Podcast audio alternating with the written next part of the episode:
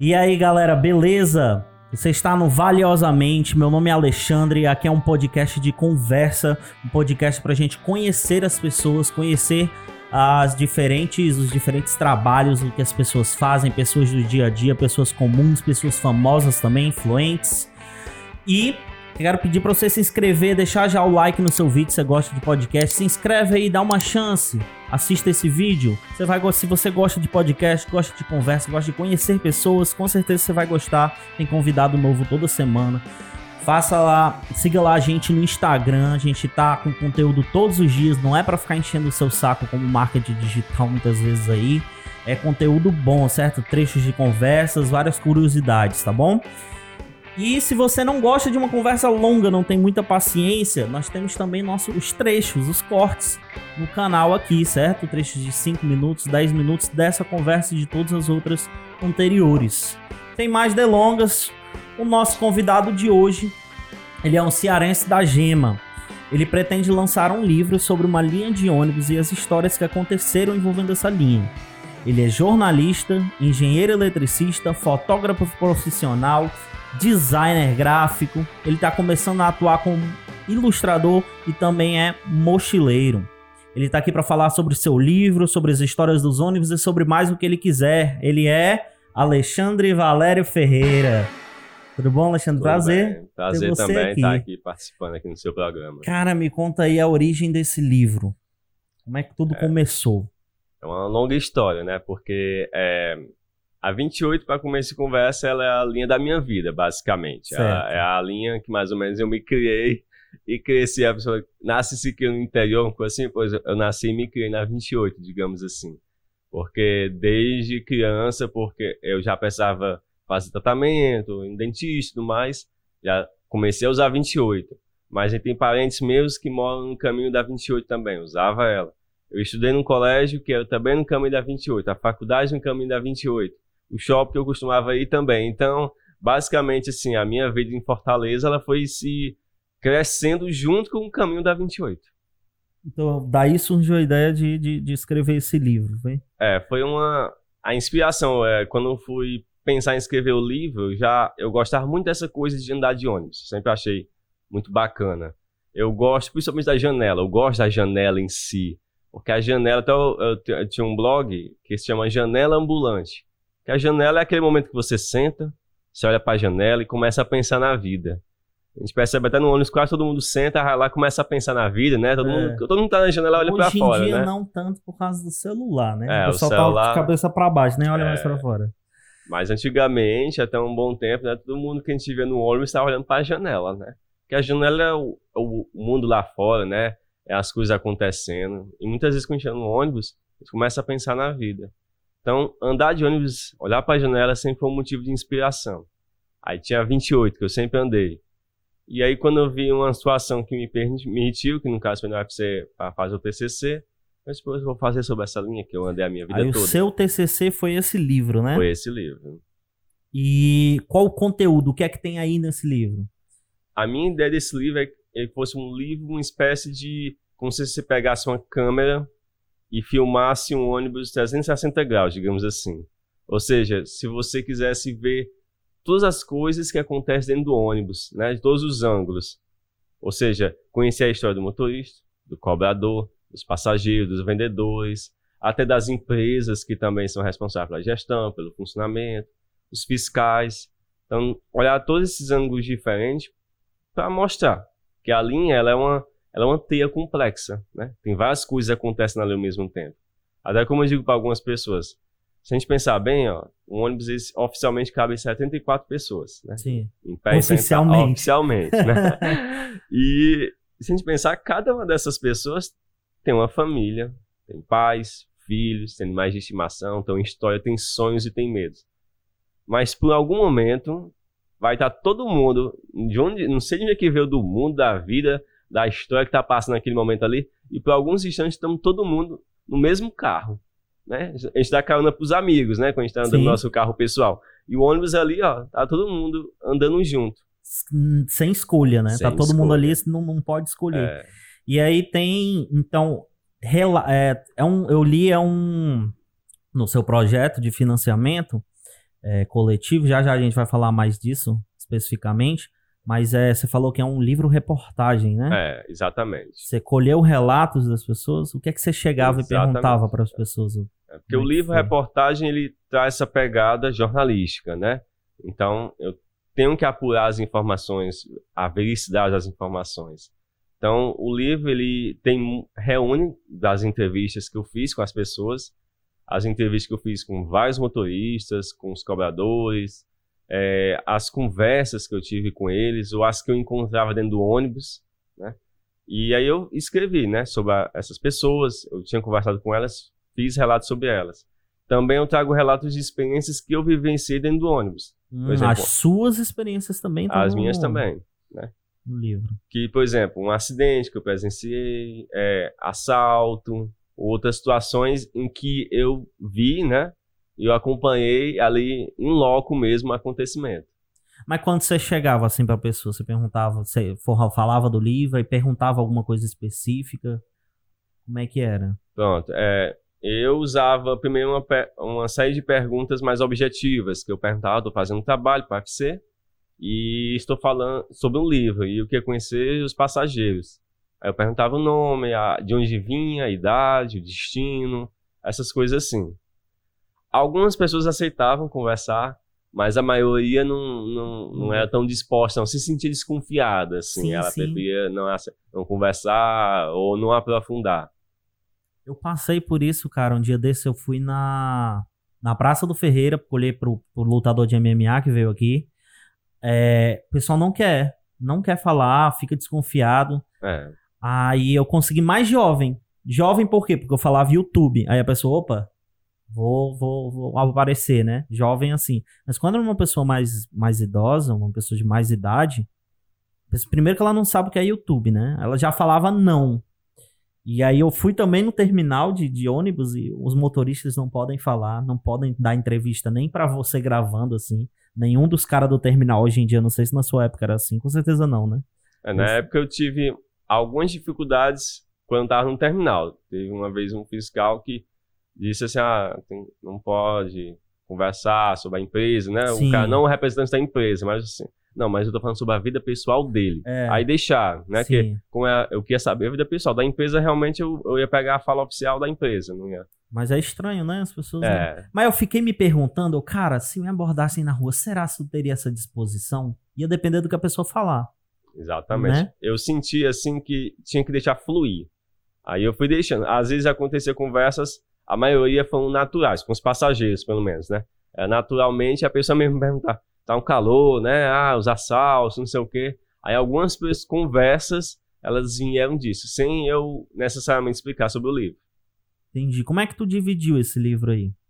Ele, a minha inspiração para esse livro foi é um, um, outro livro, que é um livro, um clássico, que é Os Sertões, que ele dividia entre a terra, né? A, o homem a Terra, o Homem e a Guerra, né? A luta. Ah, é a Terra, o Homem e a Guerra. Guimarães Rosa, né? Não, é o Cris da Cunha. Pronto, é eu, eu, sou péssimo em literatura. Guimarães Rosa é outra coisa, é né? Mas Guimarães também, ele é uma inspiração para mim, porque Guimarães, ele, ele traz muito a linguagem. Eu popular, acho que esse né? livro era parar de, para, é parar que chama que a gente tem que ler para o UFC, é. para vestibular, né? Acho que na minha época esse livro aí Foi, tava. Né? O, o, o Sertões, Eu lembro muito né? desse lance teve... de o homem, a guerra, não sei o quê. Pronto, acho que teve um tempo que ele foi. Aí esse livro me inspirou, essa, essa, porque também foi um, ele foi um cientista social, ele foi um jornalista que foi lá ver a situação. E aí eu dividi o livro em, em três partes, né? Porque eu pensei assim, como é que eu vou dividir essas histórias que eu fui pegando? Eu pensei, o que é uma linha de ônibus? Uma linha de ônibus, na prática, no concreto, ela não existe uma linha.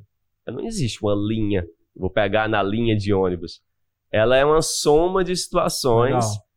É um fenômeno, né? Ela é um fenômeno que é, precisa ter um ônibus, né? Tem que ter um transporte. Aí, aí o ônibus é o quê? O motorista, é o, os funcionários que trabalham nela, a empresa que custeia, precisa ter o segundo elemento, que é os passageiros, ou seja, o ônibus tem que ter uma demanda, tem que ter pessoas, tem os passageiros, tem os vendedores, tem tudo isso. E o terceiro fator é a cidade. Precisa ter uma cidade, né? Basicamente, todo transporte de ônibus, eles, esse transporte coletivo, ele se dá em cidades, né? Tem que ter um aglomerado de pessoas para ter essa demanda. E aí eu chamei, o, dividi o, o livro né, em o terminal, o ônibus, o passageiro e o terminal, porque o terminal é como se fosse uma cidade, né? Ele é uma Legal. representação da cidade. Muito bom. E cada capítulo tem um sobre tipo passageiro, aí tem os relatos do passageiro. Isso, é. Legal, cara. Eu gosto de coisa bem feita assim, cara, que, que, eu, que eu, eu tava até comentando contigo em off, né? De que tu lê, tu, caramba, esse cara fez um negócio, fez com cuidado, fez com, com, com inteligência aqui. Eu tô com uma obra na mão aqui que vale a pena, eu tá gastando o tempo e o dinheiro no negócio. Muito legal isso aí. E tem, o- como é que tu escolheu o que é que ficou de fora e o que é que ficou de dentro? Foi uma escolha às vezes difícil, né? Porque a gente acaba pegando muito conteúdo, mas aí eu tinha que preparar um livro que fosse um livro acessível, né? E então eu peguei os, os conteúdos que conseguisse abarcar mais coisas, que trouxesse, trouxesse uma emoção também grande, né? E que expressasse a ideia central do livro, né? Sobre como é que é uma imersão dentro do linha de ônibus e o que é que isso nos ensina, o que é que isso nos fala sobre a nossa vida e a cidade também. No teu livro tem histórias é, de, de pessoas que pegaram a linha e tem um caso engraçado, tem essas, essas coisas, história de amor que começou no livro. É, tem algumas histórias de pessoas que andam desde que a linha existe, tem pessoas que começaram recentemente a andar na linha. É, vai mesclando em diversos perfis, né? Entendi, entendi. É, cara, esse livro tu tu mesmo fez tudo, né? Eu, eu li lá Foi. um pouco sobre É ele, eu tô fazendo as perguntas que mais claro que eu li antes. É, tu diagramou, tu, tu, tem, tu ilustrou, mostra um pouquinho pra gente, pra, O livro, né? pra câmera. E o Que livro tu já tem impresso porque foi teu TCC, foi né? meu TCC, eu fiz só alguns exemplares. Aqui as ilustrações que eu fiz é em caneta, em microline. E esse aqui foi um que eu fiz, foi o primeiro que eu fiz, né? Que foi o mapa basicamente de Fortaleza, mostrando o percurso. E aí eu fiz uma parte dele num dia, que foi um dia que eu tava, no limite do prazo para entregar. Aí depois eu fui completando o resto todinho do mapa. E eu tô pensando ainda fazer de novo e melhorar, porque eu acabei desenvolvendo algumas coisas, né? E aprimorando. E às vezes, ultimamente, até eu tenho feito alguns é, desenhos de locais que tá no caminho da 28, como esse prédio aqui, o Palácio Coronado. Ironicamente, o nome é Coronado. Entendi. E, cara, esse aí tá muito bem feito, cara. Eu vou passar, eu sei que eu vou passar aí digitalmente aí pra galera dar uma olhada também. Fora isso que você tá segurando aí. Umas imagens aí do seu livro. E aí eu fiz o design gráfico, né? Até porque eu não tinha dinheiro para pagar ninguém. Então, eu já Sim. tinha, eu já trabalhava com isso no curso, né? Eu gosto muito de design gráfico, de, de desenho, fotografia. Então, é, foi um momento também de eu experimentar, né? Tinha até uma professora minha, que é a, Maia de Araújo, até destacou, ela fez um livro reportagem também sobre o Beco da Poeira. Ela fez um livro sobre o Beco Foi? da Poeira. Ela fez um livro. Foi um livro. Essas eu coisas trouxe a gente até nunca. ele. Cadê? É. Mostra. Ela fez o, sobre o Beco da Poeira antes de, um pouquinho antes de ele ser destruído, né? Que ele ia ser desmontado. E aí ela foi o primeiro livro reportagem do curso do UFC, assim, que deu essa abertura, né? Para fazer livros reportagens. E, tem fotos aqui. e aí tem... serviu de base esse livro aí, uma referência para mim, para eu também fazer Ah, sobre ela a vida cotidiana.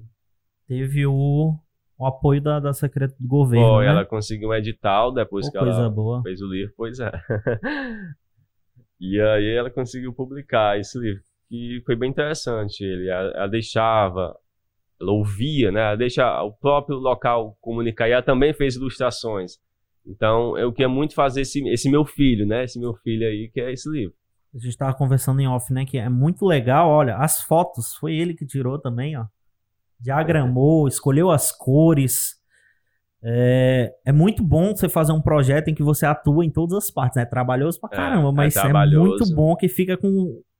O que você queria, imaginou, fica o mais próximo do que você imaginou possível, né? Exatamente, é, isso que eu queria. Que eu ia, eu- porque a gente fala assim, ah, eu- escrevi o livro com as palavras.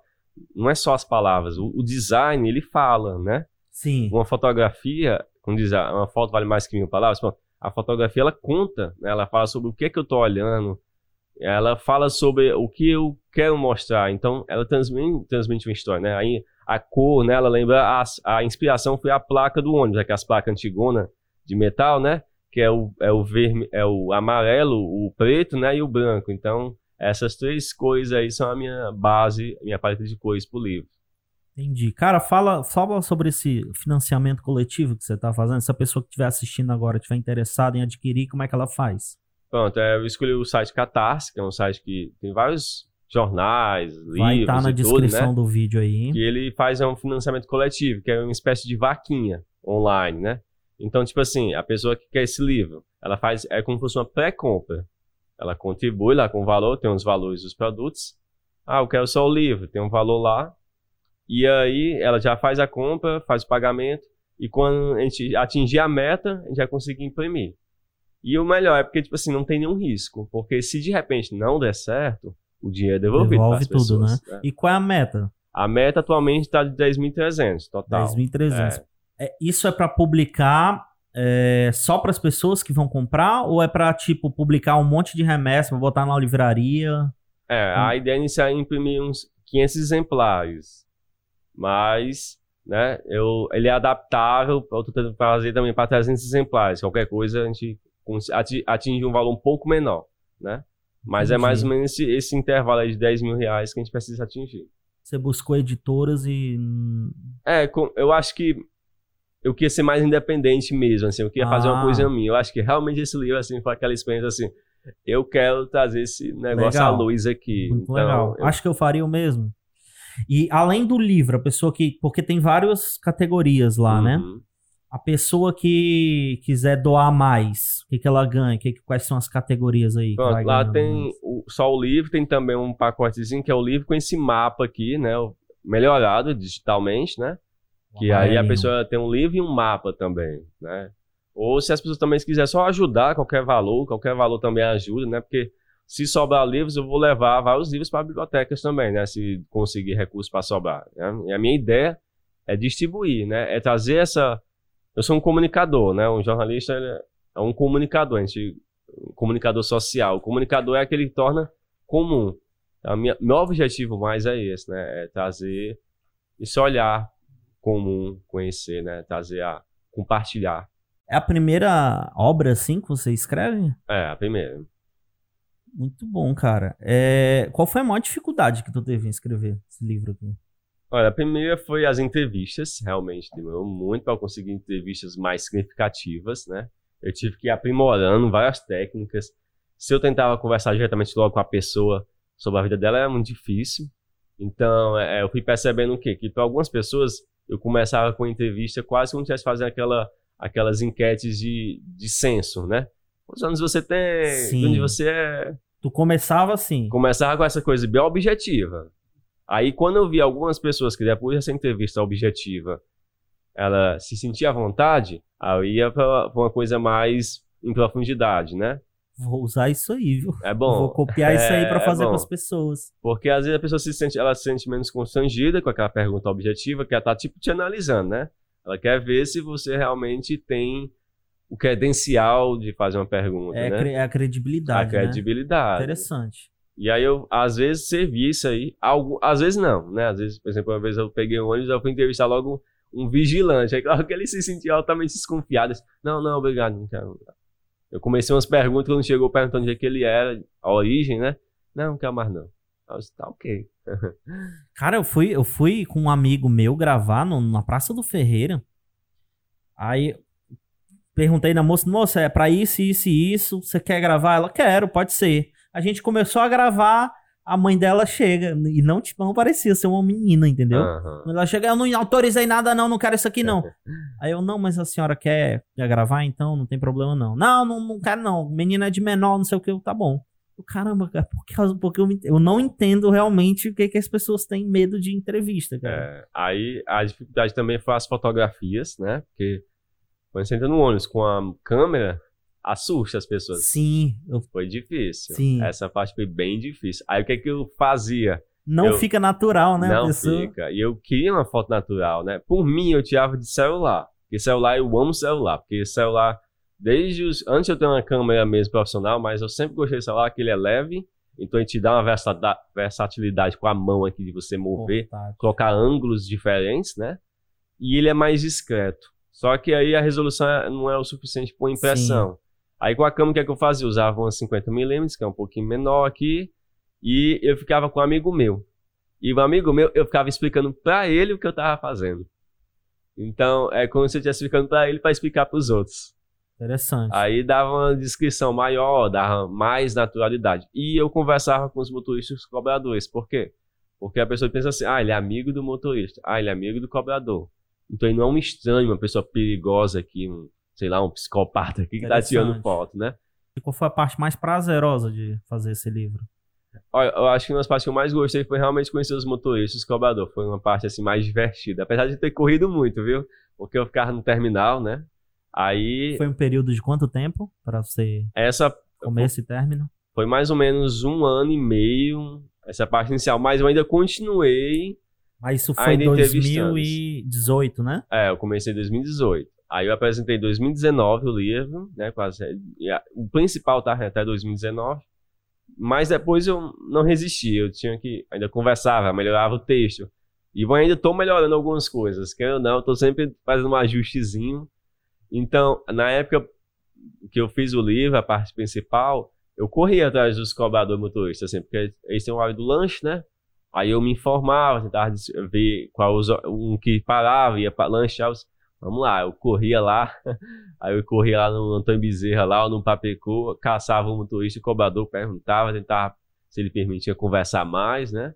E aí ia conhecendo. E alguns a gente tem contato, WhatsApp, e aí a gente ficou bem próximo de algumas pessoas, assim. Foi muito legal. Cara, eu vou pegar uns contatos contigo, se a pessoa quiser, para vir aqui, porque eu quero. É, uma das primeiras ideias que eu tive foi de pegar um motorista de ônibus, pra ele contar o dia a dia, como uhum. é que é. Porque motorista de ônibus é um negócio que, tipo, ninguém conhece, entendeu? É. Principalmente essa linha, porque qual é a outra dificuldade dessa linha aqui? É diferente de outras. Ela é uma linha de alto fluxo. É uma demanda muito Cara, alta. Deve ser muito estressante. Eu não sei se motorista ganha bem, a gente não sabe. Eu quero saber é. tudo isso, entendeu? É, ele não. Assim, ele não é um valor muito alto, não. Assim, é um valor.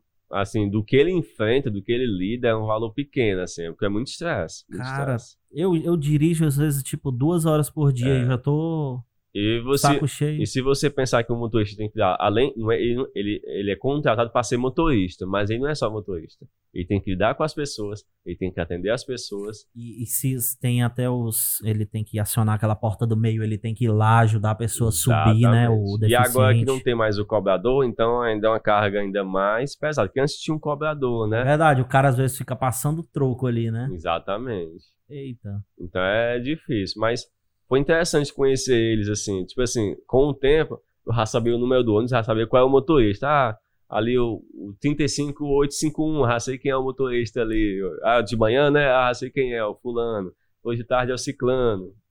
É, desse jeito. Então foi uma parte divertida, foi bastante esse lado aí de conhecer o pessoal. Legal. Tu pretende escrever sobre outras coisas? Tem algum projeto? Tinha um pessoal que pede muito sobre o Parajana, né? O clássico Parajana. Parajana que mudou eu, de nome, né? Eu penso Parangaba um dia, né? É, foi dividido, né? Umas partezinhas aí. E aí eu, eu pensava em fazer sobre ele um dia, assim. Apesar de não ter vivenciado muito ele, né? Não foi uma linha que fiz muito... Eu andei, acho que uma vez na vida, duas nela, né? Mas a, a 28, ela marcou muito, mas ela tem essa dificuldade, porque pro motorista é tudo muito rápido, né? Como são, é um fluxo muito grande, então os motoristas dessas linhas não conseguem ter tanta amizade específica com as pessoas. Então eles dizem assim: não, eu não sei o nome de ninguém aqui, né? Tem uns que conhecem, dá boa tarde, bom dia, até parece que é amigo, mas é difícil por causa dessa. É, é, é, muito uma vida corrida, né? Porque a linha, o caminho da 28 é um, é um caminho que é um, é um grupo variado de pessoas. É os estudantes, é os universitários, é o pessoal que vai para as clínicas, que vai levar os filhos, e aí, o episódio que vai PC, compras. É, ele vai ali até em Bezerra, pegar a Mister Hall, passa em frente ao campus do PC. É, então pega muito universitário ali. Pega universitário, pega muita gente que vai para o hospital do centro, que tem muitas clínicas aí no caminho. Sim. Tem também muita gente que estuda, né? Tem muitos colégios grandes ali no centro, no caminho também tem. E tu restringiu, né? Tu só pegou informação desse ou pegou de outros ônibus também? É, eu foquei nele mesmo. Ele, né? ele e, o, e o expresso dele, né? Que é o 98. Qual foi, assim, o teu maior objetivo que tu quis, assim, com esse livro? O que é que tu quer que o leitor sinta? Eu quero que ele se sinta dentro da linha e que ele veja um pouco do que eu via. O que é que eu via? Eu via que existiam muitas histórias interessantes, que existia muitas coisas para se conhecer sobre a cidade, sobre a nossa vida, ou sobre nós mesmos. Quando a gente começa a perceber os detalhes. Como é aquilo que eu estava falando, né? Que o nosso foco é a nossa realidade. Sim. Então, se a gente não foca em algo, aquilo é como se não existisse, né? Existe até algumas profissões que o pessoal diz que se sente invisível, né? Tem profissões que as pessoas nem, às vezes nem se atinam a presença daquela pessoa. Por quê? Porque a gente não prestou atenção. Então aquilo é como, o nosso cérebro é como aquilo não tivesse nem existido. É comum já, né? É a gente comum. não lembra nem no rosto É. da pessoa. E aí, quando a ideia de você perceber que a nossa vida rotineira, ela não é banal sem significado, ela tem muitas coisas que trazem, que adicionam algo para nossa vida, né? Não é só a história de famosos, de estrelas, de pessoas que fizeram um grande marco, porque se a gente pensar bem, por exemplo, um, um, um trabalhador, ele é, o, ele é o universo do filho dele. Ele é muito mais importante do que Neymar, do que um, um- um Cristiano Ronaldo da vida, Verdade. porque a vida dele é o pai dele, é a mãe dele que sustenta ele, é o que faz ele viver, é o que ajuda ele a crescer, né? Então, para a história da vida dele, aquilo é o centro, né? E isso é muito bonito se a gente pensar bem. Então, eu queria trazer isso, né? Olhar para as pessoas comuns, pessoas do dia a dia. Todos têm uma história, né? Todos têm um significado, todos têm sonhos, têm medos, né? Isso causa empatia. Eu acho que a ideia principal do livro é isso, é, é você entender que a vida é muito mais interessante do que parece. Se a gente parar um pouquinho para olhar. Essa, essa foi a conclusão, assim, é, que tu teve ao escrever esse livro, essa descoberta? Do, do- Foi. teve esse impacto aí? do- É, eu acho que fortaleceu. Eu já tinha essa ideia, né? Eu, eu, eu lembro do ilustrador. Eu gosto de ilustrar de uma forma bem simples. Uma vez, eu gosto muito de fotografar, né? E o fotógrafo, ele. ele, ele a gente diz assim, ah, como é que vai conseguir essa foto? Mas é porque você, você olha o que todo mundo já viu. O fotógrafo vê o que todo mundo já viu. Mas a gente tá no mesmo cenário. Mas você vê, ah, por que essa foto tão diferente? Porque ele olhou, ele enxergou de uma outra forma, ele enxergou mesmo, né? Uma É. vez eu tava num, numa casa de uma amiga minha, numa cidadezinha lá no Piauí, até eu me lembro. E aí eu tinha uma foto bem legal, num jardinzinho que tinha lá, peguei umas borboletas, umas flores assim. Aí quando eu mostrei pra ela, ela disse, onde foi que tu tirou essa foto? Fala Ah. que legal, Bê, essas fotos onde foi? Foi no teu quintal. Aqui? Não, foi não. Foi aqui. Aí ela ficou surpresa, eu lembrei muito disso, porque, tipo assim, Legal. ou seja, a pessoa via aquilo todo dia, mas ela via, mas não via, né? O que foi de mais fascinante que tu encontrou, assim, no, no, no meio disso tudo? Teve alguma história, algum relato que mais... Olha, um, o que eu chamou a atenção, que quem teve liberdade de falar, né, principalmente, né? Motoristas, assim, eu via. É engraçado, assim, realmente, os, quem é motorista, eles realmente amam a profissão. A maioria, se não todos, disseram, eu amo o que eu faço. É difícil, tem uns desafios, né? Tem gente que fica com muito problema de saúde, mas eu amo isso aqui, eu amo estar aqui nesse ônibus, eu amo estar transportando pessoas, né? E a gente também teve histórias de vendedores interessantes. Tinha um rapaz que ele, até estudante universitário também, ele contou os desafios. A primeira vez que ele foi vender, ele morrendo de vergonha, ele esqueceu de carregar o cartão dele. E, e quer dizer, ele esqueceu não. Ele não carregou. E os vendedores dizem que é bom sempre estar carregado, porque nem sempre o pessoal vai quer ajudar, né? Aham. Nem todo mundo pode. E ainda as primeiras vezes ele derrubou as coisas no chão, o pessoal ajudou. Então existem essas histórias bem engraçadas que eu achei muito bacana conhecer na história, assim. E da cidade em si, sabe? Assim, eu pensei que eu conhecia Fortaleza, a linha que eu ando há 20 anos, mas, como eu disse, a gente anda tanto uma coisa que a gente deixa de ver. E quando eu comecei a olhar nesses dois anos, com um olhar mais jornalístico, trazendo uma visão da psicologia, da sociologia, da antropologia, e eu comecei a olhar vários outros detalhes que eu. Vale, que legal. Então, pra mim, hoje em dia, olhar essa mesma linha é muito mais legal do que antigamente. É, é divertido você perceber que tem um universo. Até eu digo assim, brincando, né? Que eu acho que é porque eu tenho inspiração. Eu sempre gostei de coisas minúsculas, assim, por exemplo, aquele filme que é Querida Eu Encolhi as Crianças, eu acho que é isso, né? Acho que sim, é um sim, que ele sim. encolhe os filhos, aí eles Sim. ficam no gramado. Eu sempre gostei daquele filme, porque, tipo assim, o gramado se olha de longe, assim, não é nada, né? Só verde ali, nada especial. Mas era tão legal lá dentro, tinha um universo, tinha as formigas, assim, você via uma coisa assim tão legal.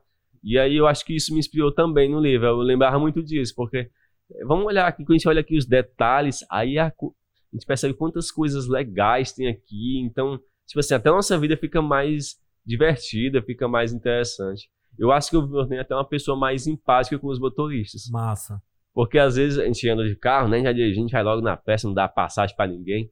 Hoje em dia, muitas vezes eu tô num local assim, eu vejo, eu sei que o motorista é mais difícil entrar num, numa via, eu sei que é Sim. mais difícil fazer uma curva. Ve- muitas vezes eu dou chance, eu paro logo assim, porque eu já sei a dificuldade que ele vai ter ali. Fora que tem uns passageiros, né, cara? Tu não tá atrapalhando, tipo assim, se tu não deixar passar, tu não tá deixando passar umas pessoas, tu tá deixando passar uns 70 que tem lá no. no- Exatamente. É, dentro do ônibus. questão. Vamos responder uma a caixa de perguntas do Instagram? Pronto, vamos lá. Botei uma caixa de perguntas lá no Instagram. A galera mandou umas perguntas, muita pergunta. Selecionei algumas aqui. É, um amigo muito querido ele pediu pra te perguntar isso aqui pessoalmente. É, tem algum relato aí com o tema evangelismo nos ônibus? Olha, o Tu que, chegou a, a- entrevistar algum cara que evangelizava? que evangelizava, não, não cheguei a conversar com nenhum. Eu presenciei alguns, né? É comum ter pessoas que usavam essa questão, né? Que é um representante de alguma religião tal, e que tava coletando dinheiro, né? Por meio do seu produto, né? Para ajudar alguma causa ou coisa assim. Às vezes acontecia. Mas o que, que que tu sentiu assim da recepção da galera de ônibus? É, uma coisa que eu percebi é que quando a pessoa trazia essa temática religiosa, ela tinha um bom apoio. Por exemplo, bater ah, pra palmas. vender, né? Tipo É, assim. para vender produtos, assim. Se ele trazer essa temática mais religiosa, ele, ele tinha um bom resultado, em geral. Eu acho que as pessoas se sentiam mais... Ele criava uma identificação maior, né? Porque a, como a população em geral aqui no nosso país é mais religiosa, né? Então acho que existe uma identificação maior. Interessante. Tu, ne- ne- nessas. né, você falou que tem até o WhatsApp das pessoas. Algum, Sim. alguns. Ah, essa, desculpa, essa pergunta foi do Jerônimo, tá? Jerônimo Costa. Agora a pergunta do Jocaf. Jocaf Castro. Algum passageiro se tornou amigo, algum motorista, algum desses relatos aí se tornou teu amigo? Sim, alguns motoristas, fiscais, tem passageiros também que viraram pessoas próximas, assim, que já conhecem um pouco da história da vida das pessoas, da intimidade delas, assim. E que eu tenho um WhatsApp, né? Eu sempre informo como é que tá as coisas. Eu conheço um pouco da vida dessas pessoas. Per- várias perguntas aqui a gente já. Tu já respondeste na, na nossa conversa anterior aqui já. Anteriormente. Qual o maior desafio? Da onde surgiu a ideia? Rael e Arthur perguntaram. Calívia Fernandes perguntou a escolha dessa linha, você já respondeu. A tua ideia ela é pioneira? Bruno Luciano pergunta. É, é, é isso que é interessante, né? Eu coloco no prefácio do livro. Não existe quase nada sobre ônibus. Eu fui pesquisar Sim, quando, né? quando eu fui começar a fazer o livro, a gente faz um referencial bibliográfico, né? A gente vai procurar Massa. o conteúdo, as referências. E, por exemplo, de livro, eu só encontrei, até comprei, porque foi até difícil achar, mas eu comprei, que é o Livro Amarelo do Terminal, da Vanessa Bárbara, que também foi um, um livro-reportagem de TCC, né? Só que foi em São Paulo, e ela teve o privilégio é, de ser de ser impressa nessa editora Costa Naif, né? Que infelizmente não existe mais, mas que fazia livros com design maravilhoso. Que E editor Consagnaif. é, que é- os livros dessa editora é maravilhosos, sempre o design deles. E o livro dela é muito legal, porque ela fala sobre o maior ter- terminal rodoviário do país, que ela não tinha ter. E aí eu achei muito bacana o livro, né? Ele foi uma referência para mim. E mas assim, fora esse livro, não tem. Não tem. E é sobre um terminal rodoviário, né? De ônibus de é, transporte interurbano, por aí vai. Bom Agora, de você, né, cidade, cara? não Que bom, legal. É. Tá sendo pioneiro, no, Não quase tem- pioneiro no negócio. Não tem documentários extensos, tem um ou dois perdidos, assim, mas são bem poucos, assim. Então, eu me surpreendo. Eu, quando eu fiz, eu fiz essa pesquisa, eu me surpreendi, porque eu, eu pensei assim, cara, como é que pode? A principal forma de transporte no nosso país, de passageiros, é o ônibus. Por que, que existe tão pouco sobre isso, né? Eu fiquei tentando pensar sobre isso, assim. E não é só aqui, é no mundo, assim, porque existe pouco conteúdo sobre isso. Tu pesquisou Eu internacionalmente. pesquisei também, e não existe tantos materiais. Por que que tu achas? Eu, eu fico me perguntando, eu tenho algumas ideias, porque eu vejo, por exemplo, filmes sobre trem, sobre avião, ou até sobre navio, tem muito mais. Tu lembra de um filme que tem um avião, né? Tem filmes A- Acho que, que é que porque o- é o lance que tu falou do comum, né? do comum. Pois é, justamente. Eu fiquei pensando assim, eu acho que é porque é um transporte tão da periferia, tão do povão, digamos É, assim. O que há interessante em falar do povão, né? Exatamente. É igual a gente vê que muitos filmes ou até novelas é um contexto fora da nossa realidade. É pessoas que viajam para a Europa, é pessoas que ah, moram numa casa muito boa, sendo que a maior parte da população do Brasil e do mundo vive numa situação precária, tem gente que não tem nem celular, né? Sim. Eu, quando eu vi essa notícia desse teu financiamento coletivo, eu me identifiquei logo porque o, o, o objetivo disso aqui, como eu tava te falando em off, é deixar é, ouvir as pessoas mesmo, ouvir o cidadão comum também, sabe? Dar voz a quem não tem voz. Num mundo onde a gente tá mais sempre estamos falando na rede social, tá todo mundo falando de um lado e do outro, mas ninguém tá ouvindo, né? Cara, qual foi tua maior influência jornalística, assim? Teve alguma pra tu escrever o livro? Olha, eu acho que me inspirei muito com essa professora minha, a Maiara de Araújo, que fez essa história de bico. Ah, a tua professora Foi era minha essa professora, mesma foi. do livro aí, É, do Beco da Poeira. temporária lá na UFC e eu acho que foi influência dela e muitos outros professores assim é, que são também jornalistas como o Ronaldinho Salgado né e eu acho que também muito o Gilmar de Carvalho que também é um, um, um ex-professor da UFC né aposentado que ele entrevistou ele fala muito sobre a cultura popular e ele tem muito material até a gente fala assim se fosse em São Paulo no Rio né que tem mais recursos ou as pessoas valorizam mais ele estaria bem mais rico porque o material dele é muito bom e ele tem várias entrevistas com Patativa, ele andou em todos os municípios do Ceará. Então, é assim, eu acho que da- dos próprios professores eu tive uma influência muito positiva nesse sentido, assim, porque o UFC, nosso curso, a gente tem muito dessa pegada de tentar fazer um trabalho mais humanizado. Por exemplo, tem uma revista que, que quem inaugurou ela foi o Ronaldo, o Ronaldo Salgado, que é, se chama a revista Entrevista, que é entrevista de duas horas com uma pessoa e a gente faz uma pré-entrevista, a gente prepara para a gente ir em profundidade. Então, quando eu fiz essa cadeira que a gente envolvia fazer essa Qual é o nome desse cara? é o Ronaldo Salgado. Certo. Onde é que eu posso encontrar esse, esse, esse- Tem algum material dele, assim? É, ele participou de um diário, né? E desde 92 ele é professor, né? Ah, ele não, ele não tem nada publicado, assim, dessas ele deve ter nos jornais mais antigos, né? Mas ele se dedicou mais para a área acadêmica. Mas eu acho que ele tem alguns materiais assim que talvez esteja disponível na internet, né? Mas ele é mu- muito bom, ele ensinava muito bem e foi uma influência, né? Essa revista que ele incentivou a colocar na disciplina, né? De fazer essa, essa revista, porque a gente realmente aprofunda aí, quando a gente vê, a gente percebe assim que que aquilo é aquela coisa que eu estava dizendo, né? Às vezes a gente vê a grama, a gente não vê o que está escondido lá. E quando a gente vê, a coisa fica. A vida se torna mais interessante, fica, ela se torna mais. A gente se torna até mais grato pelas coisas que a gente tem, né? A gente Sim, com se torna certeza. mais grato. Cara, vamos falar um pouquinho mais do teu lado pessoal? Ok. O, o, o- ser, né? Não só o escritor Alexandre. Nome bonito, viu, cara? Não É. só o escritor Alexandre, mas também o, a pessoa, né, Alexandre? Cara, engenheiro eletricista, jornalista, tu faz, de, tu faz o negócio gráfico e tá dizendo que tu flerta com a, com a psicologia. Ainda é mochileiro. De todas essas coisas aqui, cara, o que é que tu mais gosta de fazer? Cara, com certeza é mochilar, né? que é tá andando, né? Que é o que tu faz mais pra relaxar? É, eu gosto muito, assim, mochilar. Eu acho que também acabou sendo uma influência muito grande nesse sentido, porque mochilar é você andar e você, quando você vai para outro lugar que você não conhece, né? A gente turista, né? A gente vê tantas, vê um lugar novo, a nossa visão parece que ela se amplia, né? A gente percebe que o mundo é além Sim. do que a gente vivia ali.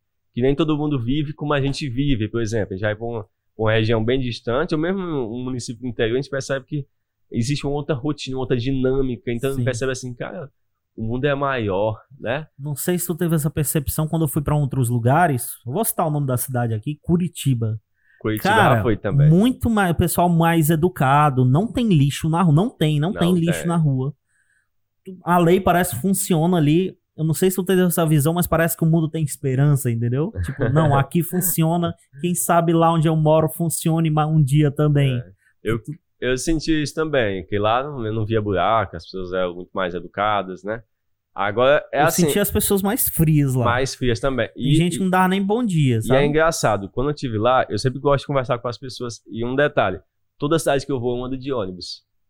Eu, eu dou uma volta de ônibus, ó. Eu fui em, Curitiba, andei de ônibus e me perdi também, pegou o ônibus errado. Eu ia pro leste e fui pro oeste. É. Porque tem aqueles tubos lá, né? Tem. Aí eu peguei o lado errado, porque às vezes é o caminho daí e dá a volta, igual um BRT. É um Bonitão BRT, né? lá, né, é cara? muito legal. Cada prédio daquele ali, você tirar uma foto, dá um, É, um fotão, Muito assim. bom. E aí, o pessoal do interior, eu tive mais amizade com o pessoal de Londrina, muita gente de Londrina que mora em Curitiba. E eles falavam, ó, em relação à minha cidade aqui, que é Londrina, eu sinto o pessoal de Curitiba muito frio. Mas é a cultura deles, né? Eu aprendi assim, a, a, a aceitar as culturas como elas são. né? Eles são assim, não quer dizer que é ruim ou bom. É o que eles são, Entendi. né? Tem um jeito, por exemplo, tem pessoas que elas são mais fechadas, mas quando faz uma amizade, é uma amizade mesmo. Sim, E sim. tem pessoas que são mais extrovertidas, mais soltas, faz amizade com todo mundo, mas é uma coisa tão impulsiva, explosiva, depois de um ano você não tem mais nenhuma amizade E com essa às vezes pessoa. por trás a pessoa tá fingindo ser seu amigo também. né? Exatamente. E é muito Eu não tinha parado pra raso, pensar isso, legal. É raso. Então, assim, tem coisas boas e coisas ruins, né? Em cada lugar. Muito legal, cara. É, eu passei duas semanas lá, trabalho, e eu passei no final de semana e tudo, e, cara, não consegui fazer um laço, assim, próximo de amizade, É assim. difícil. A cidade é muito boa, assim, eu amo aqueles parques que tem lá, o Parque Tanguá, é, o Barigui, é, muitos parques ali bons ali, é um local, assim, como cidade, é um lugar maravilhoso, assim, de se viver, né, assim, de se criar e tudo mais. Cara, eu adorei o fato de eu poder acordar às 5 horas da manhã e correr. Naquele época que eu tava fazendo exercício pra tentar emagrecer. 5 horas da manhã já tinha gente na rua, gente com celular. Não era perigoso do jeito É. que é aqui, né? Claro que lá tem assalto, mas. não- Cara, muito bom. A sensação de segurança, cara. Muito bom. Se tivesse praia que nem essa daqui, Pois eu ia é. morar lá na hora. Eu não quero ir. Eu quero vir pra cá, eu quero vir pra cá. Foi Igual quando eu fui pra Florianópolis, eu gostei muito de Florianópolis. Acho que até mais de Curitiba eu gosto do que de Curitiba. Florianópolis é uma ilha, eu amo ilhas, eu tenho uma pegada que eu amo ilha. Eu tenho, eu acho legal sempre a, a ilha pra mim sempre foi a, é a, a ilha do tesouro, aquela coisa da ilha do lugar pra desbravar. Então eu amo ilhas Também assim. gosto. Também gosto. E aí Curitiba, é, Florianópolis também é o pessoal é mais fechado um pouquinho também, o pessoal natural mesmo, né? Tem esse jeito. Mas tem muita, é muito misturado, tem muita gente de fora lá, tem muita gente da América Latina, então você conhece os argentinos, conhece chileno, né? Tem muita gente dessas regiões, que é um povo muito carismático, né? O povo latino em si é um povo, assim, que a gente devia conhecer mais, porque é um povo carismático como a gente. Eu acho que parece Massa. muito mais com o nordestino, assim, em alguns Sim. aspectos. Legal. Cara, e assim, tu estuda de tudo, tu, estu- tu fez duas faculdades. O que que te motiva a estudar tanto, cara? Cara, eu acho que é a curiosidade. Eu amo conhecer as coisas, né? E eu sempre tive essa pegada de, de perceber que o conhecimento ele não é não é só isso aqui, ah, isso aqui é só exatas, isso aqui é só humanas. Eu vi as exatas nas humanas, eu vi humanas nas exatas, né? Então, para mim, o conhecimento ele devia ser muito mais mesclado. Por mim, essa é a minha opinião. Não devia existir exatamente uma faculdade assim, você fazer um curso. Devia ter uma a universidade ser tipo assim, ó, ah, eu quero me dedicar a estudar isso aqui. Não importa as cadeiras que eu quiser. Eu quero me dedicar a isso e a pessoa se dedicava a isso ou aquilo. Ah, eu quero me dedicar a produzir celular, então eu vou me dedicar a isso.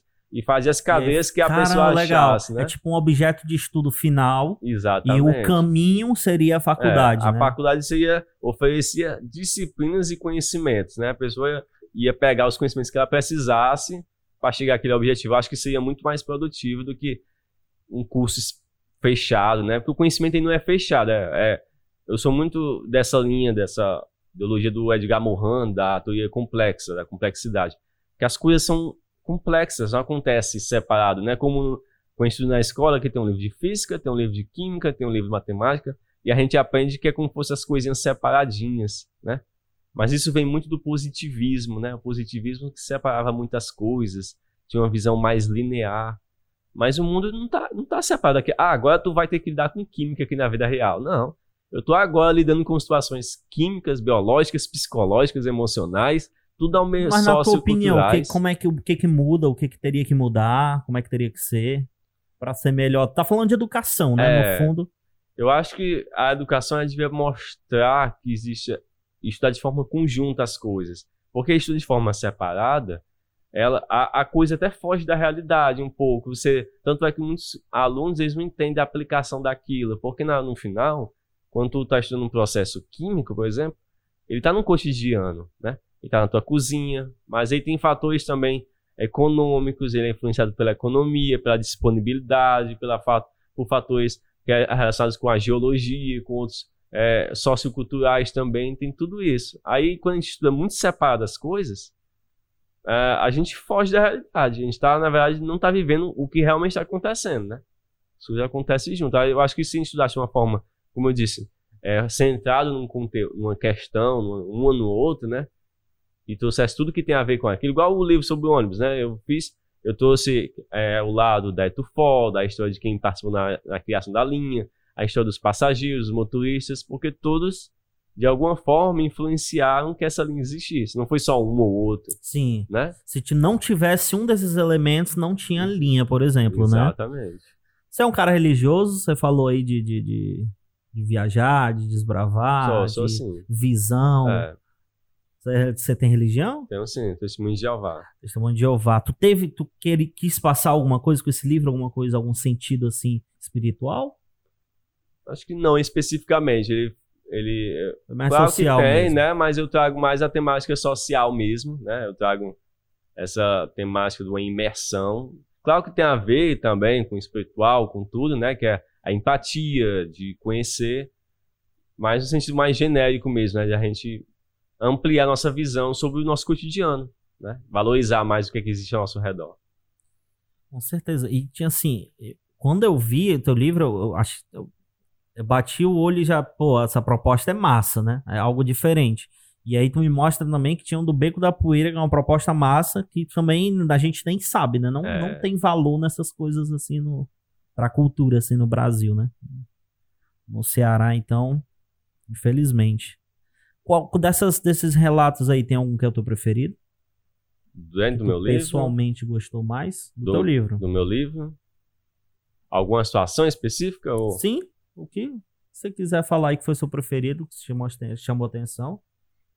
Eu acho que tinha muitas experiências, mas eu acho assim, pra mim o que mais trouxe força foi até uma fala de um teve muitas, né? Por exemplo, uma, coisa que eu gostei muito, né, é de um motorista depois que eu tava pensando em publicar o livro, ele disse assim, ó, nunca li um livro, mas se tu publicar, eu vou, ele vai Massa. ser o primeiro livro que eu vou ler. Né? Aí isso aí me deixou bem, assim, comoveu bastante. Eu acho que foi um ponto alto e eu acho que de alguma forma o livro foi uma forma de, de autoconhecimento. Eu me ver de novo, assim, sabe? Porque, por exemplo, andar na linha foi andar na minha infância, foi andar na minha história de vida, de alguma forma. Eu fico pensando assim, e, e quantas histórias de vida também não, não passa essa linha, né? E, e tá aqui há anos e também talvez tenha uma sensação parecida com a minha, né? Eu acho que a ideia do livro é assim, tá encontrar pessoas que também essa, eles têm esse sentimento também. Não só em relação à linha 28, mas em relação ao transporte público em si, né? Que faz parte da vida de boa parte das pessoas, né? Entendi. Cara, tu é jornalista é, como formação, mas tu trabalha como jornalista. Sim, né? O que, que sim. tu faz? É, eu presto alguns freelancers, né? Alguns serviços, um jornal ou outro.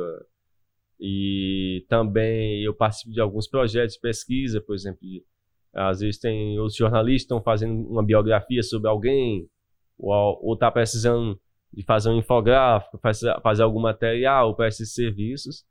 E como eu também trabalho um pouco com design gráfico, entendo a parte da comunicação, às vezes eu presto consultoria hoje em dia para algumas pessoas que estão querendo publicar um livro também. Né? Acabo fazendo isso aí, acabei entrando nesse ramo também. Legal, cara. Mas e, e tu é ilustrador, tu, tu faz serviço também de ilustrador? Pois é, eu comecei a realmente desenhar, e não fiz nenhum serviço assim para alguém de ilustração, fiz de capa. Eu amo fazer capa de livro, já fiz algumas. Se eu pudesse, eu trabalhava na Companhia da Letras ou alguma outra editora assim, Massa. cair em capa, porque é muito divertido fazer capa. Mas ilustração eu penso assim, eu gosto muito de infográfico, né? Eu acho muito legal desenhar mapas. Eu- desde criança eu desenhava mapas. Então, eu acho que eu trouxe de volta isso, né? Eu acho que fazer a 28, como eu disse, né? Uma forma de autoconhecimento também. Compensa ser jornalista, cara, hoje em dia? Como é que tá o jornalismo? Assim, é, a área está bem reduzida, tem uns desafios, mas assim, a, abriu também outras portas, né? É aquela coisa, né? Perdeu-se para alguns lados, abriu-se para outros, né? Que foi o caso da internet, que disponibilizou os seus autos, outras formas de passar informação e alguns até de maneira mais direta, né? Sem um intermediário, sem é, uma edição mais, é, mais agressiva, digamos assim, né? Você tem mais liberdade, né? E eu acho assim, mesmo com os desafios, você pode viver é, o seu nicho, né? Você não precisa ser. Eu não tenho o objetivo de ser uma pessoa famosa, super famosa, cheio de dinheiro. Mas se eu tiver um, pessoas que gostam do meu trabalho e eu consigo me manter com isso, tá de bom tamanho para mim. É, hoje em dia tá muito mais pessoal, né? Não tem mais a imprensa do jeito que era antes, né? De, de um Exato. grande bloco. É. Agora dá para se destacar individualmente, legal. E o que que tu acha do jornalismo atual? É, o jornalismo, até quando a gente falava no curso, uma questão que eles levantavam muito é que o jornalismo está em crise. O que é que ele é? Qual é a função do jornalismo? Mas eu acho assim que chegou essa pandemia, eu acho que trouxe um peso lá para o jornalismo, assim, o que é que ele é, o que a importância dele, né? Que é essa importância de, de ter uma informação verídica, de, de informar, de trazer visões diferentes, né? Eu acho que tem eu acho que eu passei a gostar mais de jornalismo até, assim, eu, eu vi a importância dele. Tu sente que. Cara, é porque eu sinto que tá tudo uma bosta, assim, de. de, de, de, de pelo menos o jornalismo informativo, né? É, eu abro uma página de jornal, agora a gente se, se informa pelo Instagram, né? A gente não abre mais o. Às vezes abre o G1 ali. Aí tá tudo parcial, cara. Tu sente isso também? Que, que tipo. É, tá muito político o negócio, né? tem a, o, o, candidato X e o Y, e aí um jornal dá pra ver que ele é do candidato X, outro jornal é do candidato Y. Tu sente isso também, cara? É, até a gente fala no jornalismo assim que muitas linhas de teoria existem, não existe realmente neutralidade, assim, no Sim. jornalismo mesmo, né? Um veículo ele vai ter sempre uma tendência para um lado. Porque você. Ah, Mas hoje tá descarado, é igual uma, né? É igual uma fotografia. Você, ela já é, uma, é, já é uma, exclu, uma exclusão. Quando você tira uma foto, você está olhando esse ângulo aqui e você está excluindo todo o resto. Então, uma foto já é uma exclusão, né? Verdade. né? Você seleciona aquele quadro ali. Uma, um jornal, ele vai sempre escolher um lado, né? Eu acho assim, a questão é se as pessoas elas vão se informar sobre algo, produzir um conteúdo, mas que tragam um, um conteúdo relevante, mesmo tendo um lado ou outro, né? Isso é uma questão deles, mas que tragam um conteúdo com apuração. Porque aí vai caber ao leitor, né, pegar os ângulos diferentes e tomar uma visão mais ampla da coisa, né? Porque o jornal é como se fosse pessoas. Se eu perguntar a opinião, vai dizer que é isso, que as coisas são assim. Você tem que uma opinião sobre casa, onde é que tem que morar? Ah, eu acho o bairro tal, não sei o que, eu considero esses fatores e esse. Outro vai dizer, ah, eu considero esses fatores e esse. Todo mundo de uma forma um tanto objetiva, mas tem o seu lado. Aí você junta tudo, né? E consegue ter uma visão mais ampla, né? Mas considerar umas coisas e outras, mas se tiver pelo menos os dados, né? Trazendo, um, seguindo o protocolo do jornalismo, de apurar, de não colocar fake news, de realmente confirmar, mostrar todos os lados, né? Você tem, no mínimo, né? Você tem que Sim. mostrar a fala de um e do outro, né? É o básico do jornalismo, né? Sim. Mas que hoje parece que nada disso aí existe. Que tu bota, tu vê o título, Aí tu, caramba, o cara fez isso, aí tu vai olhar, é outra história, tá entendendo? É. Não é bem aquilo que ele quis passar numa, numa primeira impressão. Sabe? Aí eu vejo assim, a gente como a, que absorve o conteúdo, o que a gente pode fazer? É aquela coisa, sem um produto para ser valorizado, tem que ter pessoas que apoiam, né? Então, por exemplo, é, uma, uma matéria boa, um conteúdo bom, dá o um elogio, dá aquele qual é, apoio. Qual é o jornal né? que, tu, que, tu, que tu indica hoje? tu? Eu, eu, eu leio todos os daqui, né? Eu acompanho eles, mas na Nação eu gosto muito do El País. Eu acho um trabalho El muito País. bom. O Nexo faz um, que é um jornal digital, ele faz muito conteúdo assim, muitos gráficos, muitos infográficos, ele faz um jornalismo de dados assim excelente. São dois jornais assim que eu acompanho bastante, mas não deixo de ver o G1, eu, eu, tem muito conteúdo bom também. Tem algum jornalista que te influencia em especial? Eu acho até por livro, assim, me influenciou muito a Elian Blum, que é do, do El País. E acho que é uma das principais, assim, que eu que me chama a atenção, assim, essa, essa forma dela produzir o conteúdo. E o que é que tu gosta de fazer para relaxar, cara? Ultimamente eu gostado muito de desenhar. tô desenhando bastante em casa, eu tô aprendendo, assim, então eu gosto muito de desenhar. Esses desenhos top, esse, esse também foi você que fez esse branco aí, né? Eu tô foi, vendo foi aqui. que fez. Foi um dia desse eu fiz ele. E isso daí é porque tu tá começando? Foi a primeira vez que eu fiz ele, esse bichinho aqui. Eu, claro que eu tentei antes, né, fazendo, mas aí eu... Caramba, cara, muito, cara, muito Eu muito gostava legal. de desenhar, eu acompanhava muito, mas eu nunca desenhava. Essa perspectiva aí, cara, tá. Dá a ideia muito que é o prédio mesmo em miniatura, entendeu? Muito legal. E esse prédio fez parte da minha infância, depois que eu fui. Como é engraçado a comunicação, né? Por exemplo, eu não percebia detalhes desse prédio assim. Mas ele, ele é bem perto da minha tia, minha tia avó. Eu ia muito lá na minha infância, assim, bastante. Ele é em frente ao, o o Banco Central, né? Que teve o grande roubo. É, aqui do lado aqui, do lado aqui é o ah, Banco no, Central. É no centro, né? É. E aí eu não percebia detalhes dele. Aí eu vi uma matéria, acho que foi do, foi do Paul, falando sobre. Aí eu vi uma foto de um. foi tirado pelo Igor, um fotógrafo, que é urbanista também. E é, eu achei muito bonito. Eu, cara, que bonito. Ah, se for desenhar tu curte ele, arquitetura também? Eu curto bastante, eu acho. Cara, tem alguma coisa que não estude.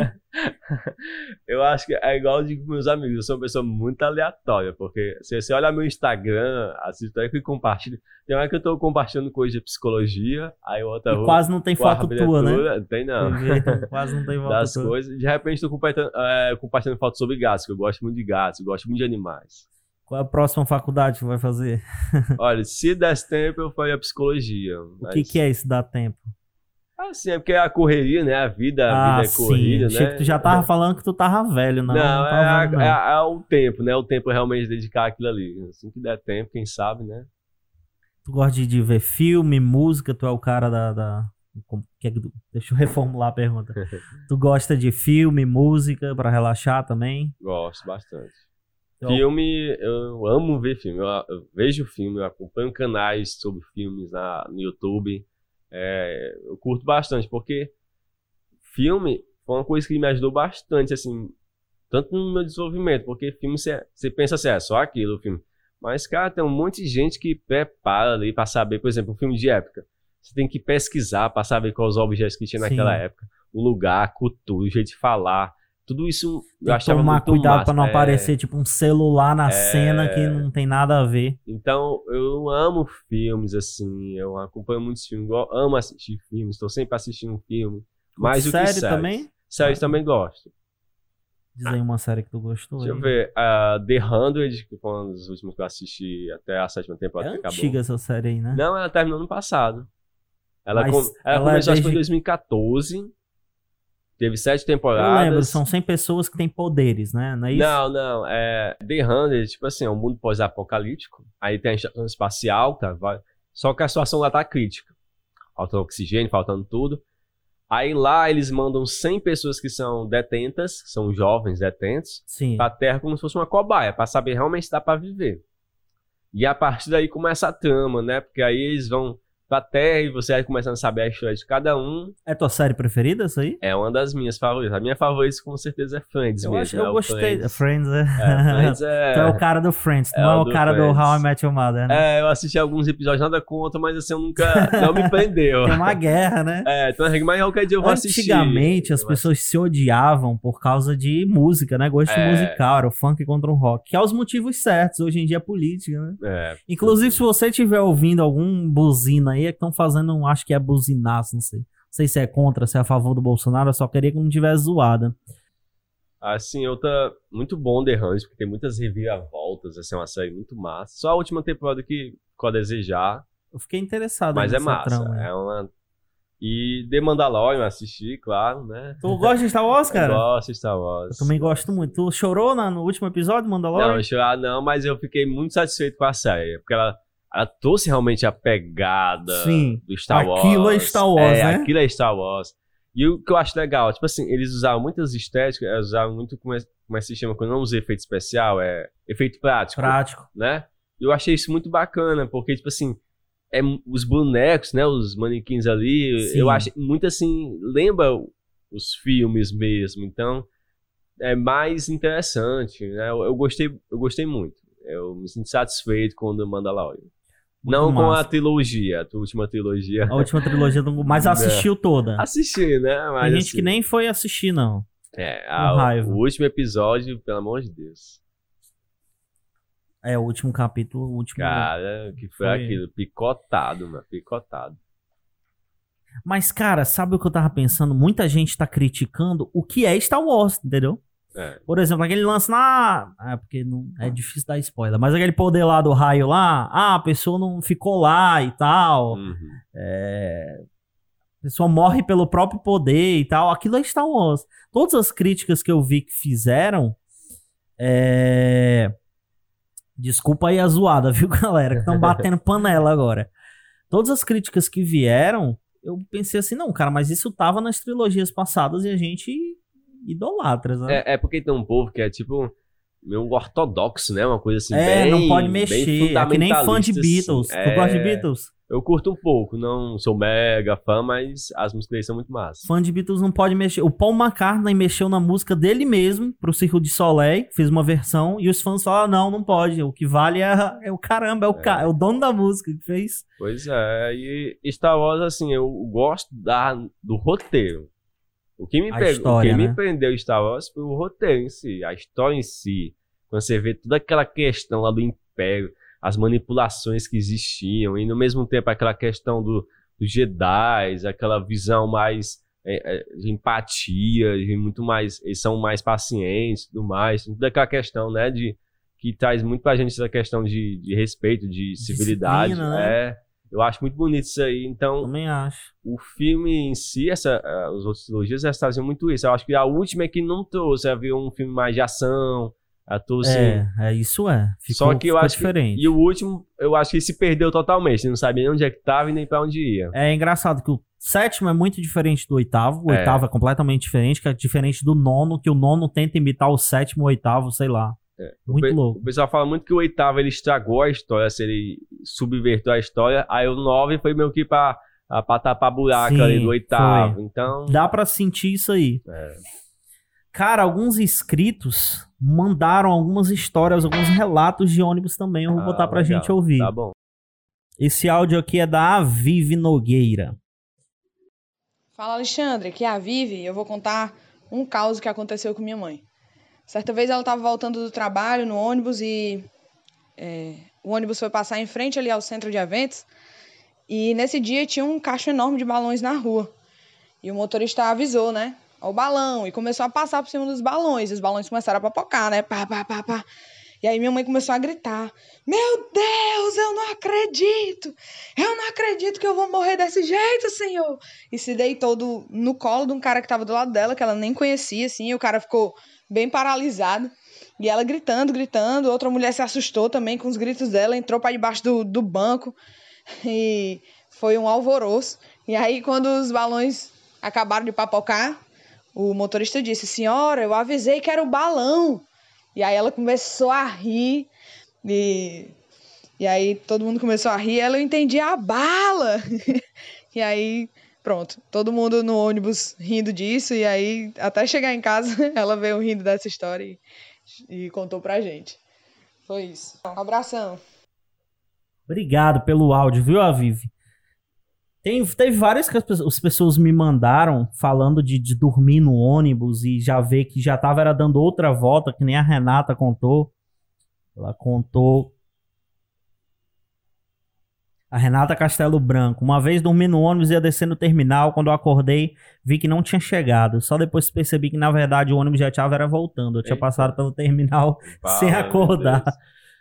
Ninguém Eu acordou também a já. bichinha, mas... Quem já não passou por isso, né? Eu já peguei. Quando eu peguei- comecei a pegar um ônibus cedo, com uns 11 anos, uma vez eu chorei, porque eu cheguei no final da linha, né? Com 11 anos e chorei, todo mundo olhando pra mim. O pessoal, calma, o ônibus só vai e volta, né? Mas tem um aqui, cara, que eu achei bem, bem legal, bem emocionante, porque eu conheço a história, principalmente da pessoa. Aham. Que isso ocorreu no 028. Foi no 028?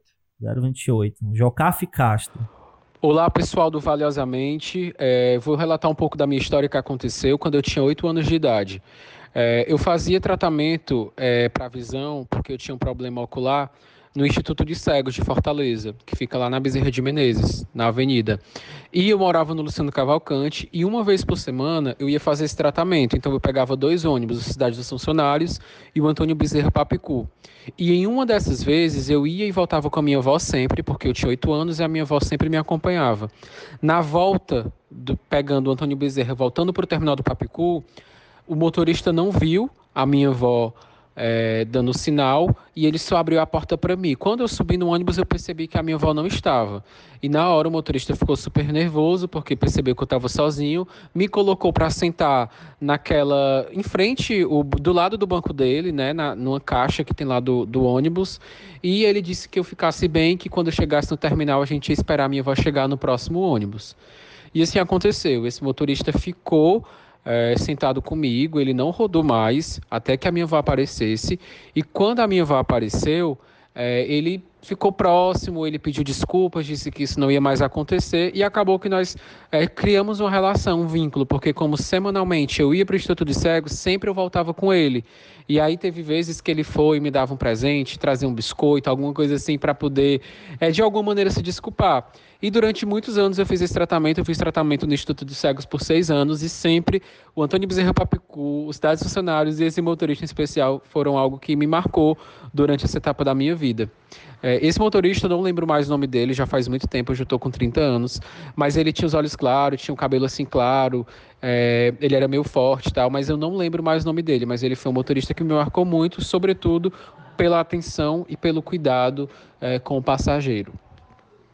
Obrigado, Jocaf, por nos mandar essa história aí. Legal, né, É Alexandre? muito legal, muito bacana. Realmente tem várias histórias que a gente nem imagina que acontecem no ônibus, que é ali um ajuntamento que você falou, né? Várias pessoas que estão juntas com mundos diferentes ali dentro. Tem algum tema que eu toquei, alguma coisa que você queira divulgar, que eu não toquei, né? Alguma coisa que você queira divulgar? Um assunto que você queira falar? É, eu acho que foi basicamente isso. O livro, ele. Sobre o livro é basicamente isso aí, se bem que até. Eu não sei se eu falei sobre a psicologia social que eu falei. Eu falei até sobre as filas de espera. né? A Sim. psicologia da fila de espera. Como é que é isso? Eu dediquei um, um capítulo todinho só sobre a fila de espera.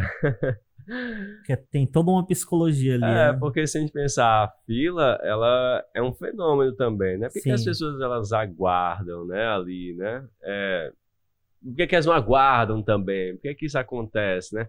E aí eu trago um pouco sobre essa, essa parte da sociologia, né? Por que, que isso acontece? Observando o que acontece, né? Porque e um dos fatores que eu fiz tipo um ensaio, parecia um ensaio, né? O jeito assim. É que infelizmente na nossa cultura, a gente até fala Oliveira Viana, é uma cultura meio que quase feudal, né? As pessoas antigamente, quem mandava era o coronel daquela fazenda, né? Então Sim. as pessoas elas têm um vínculo mais com aquelas pessoas próximas, assim, Sim. uma autoridade próxima.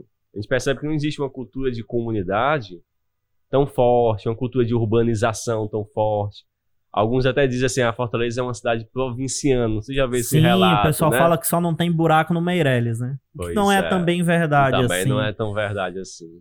Então, é, ele tem esse aspecto, porque as pessoas elas não desenvolveram muito nossa cultura essa ideia de que existe uma comunidade, é igual uma faixa de trânsito, você sabe que tem que fechar, respeitar ela, porque por um cri- critério de civilidade, um critério de que se Legal. você deixar de fazer isso aqui, vai afetar outras pessoas, né? Não é Entendi. só o benefício próprio, que pensar um benefício do conjunto, né? Então, eu percebo que existe uma certa dificuldade nesse sentido, nas filas, né? Muito legal. Cara, obrigado por essa moral que tu deu vindo aqui, cara. A gente tá começando e você aí que já tá com, publicando um livro aí. Muito obrigado mesmo, viu? Eu que agradeço aí pela oportunidade. Foi muito bom essa conversa, uma conversa bem aberta, né? É ótimo conversar desse Ah, jeito, é é, massa, bem, né? é bem divertido. Também gosto. Eu quero fazer isso aqui. Eu tô apaixonado por isso aqui. Quero fazer isso para aqui É pro bom, resto é da bom. vida. Adquira o livro aí do Alexandre Valério, certo? Pesquise aí em cartaz, vai estar na descrição do vídeo. É, su- suporte aí a, a- é suporte. É, acolha aí a cultura, ajude na cultura aqui do nosso, do nosso estado, do nosso Brasil também. Não vamos consumir só as coisas de fora, não. Uma ideia tão boa como essa, olha, ele pesquisou internacionalmente não tinha. Se inscreva também nesse canal, esse canal é Geração de Cultura também. Dê o seu like no vídeo se gostou. Siga nossas redes sociais. Valeu!